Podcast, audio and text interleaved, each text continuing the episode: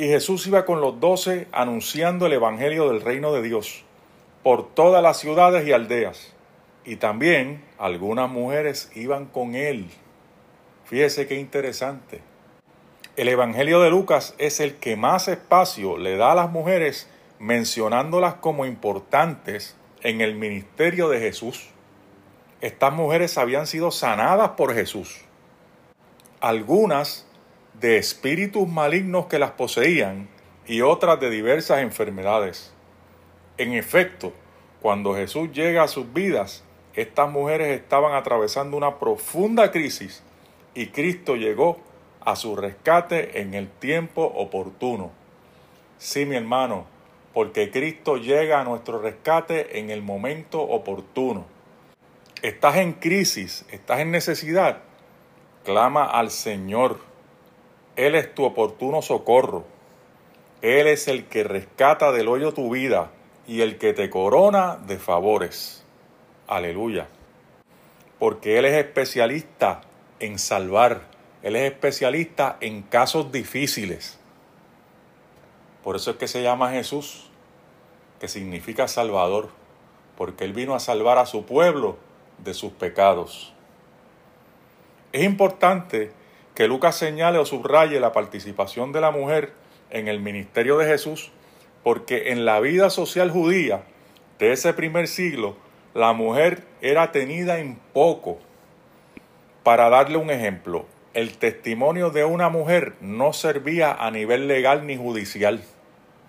Una mujer podía alegar, miren, yo vi esto, y automáticamente la descualificaban por ser mujer. Cuando se hacían los conteos, solo se contaban los hombres. Cuando se habló de la multitud que fue alimentada con panes y peces, que dijeron que eran cinco mil hombres, porque ni las mujeres ni los niños se contaban. Para que usted vaya viendo cómo era la cosa. Las mujeres se consideraban espiritual y moralmente inferiores al varón y por tal razón no podían impartir el conocimiento religioso ni tomar parte en un discipulado igual que un hombre. En las sinagogas las mujeres las tenían segregadas, los hombres en un lado y la mujer en otro, y la mujer no podía enseñar la Torah era, eso era tarea del hombre, enseñar la Torah. Aquí Jesús, en cierto modo, rompió con los esquemas de su época y con los esquemas de su cultura, al aceptar mujeres como parte de sus discípulos y también a formar parte de su ministerio. Y había mujeres que formaban parte del ministerio de Jesús. Y ya mismo las vamos a mencionar porque Lucas las menciona por nombre.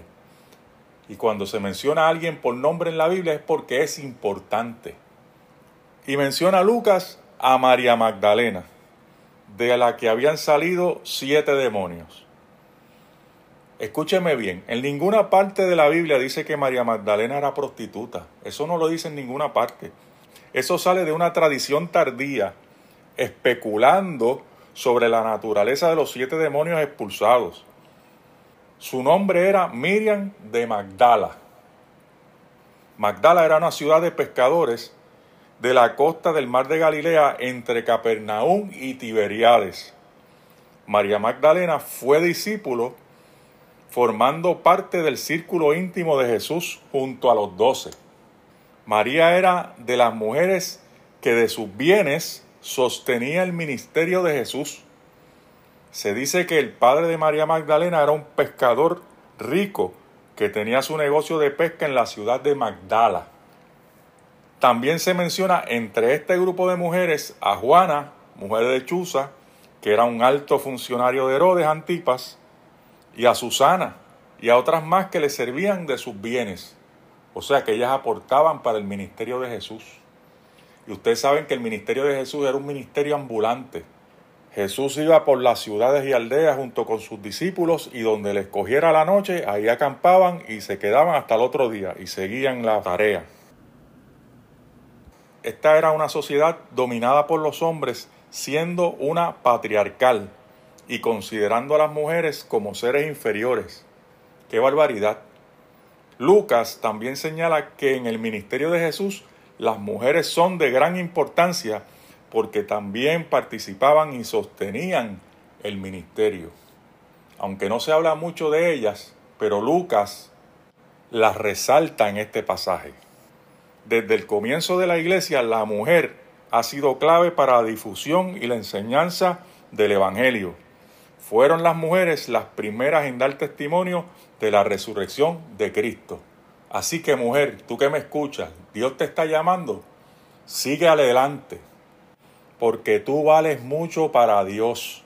Él te creó y te dio la vida. Y al fin y al cabo, el llamado es del Señor y no es del hombre. Ahí tienes una gran diferencia entre el Evangelio y la ley.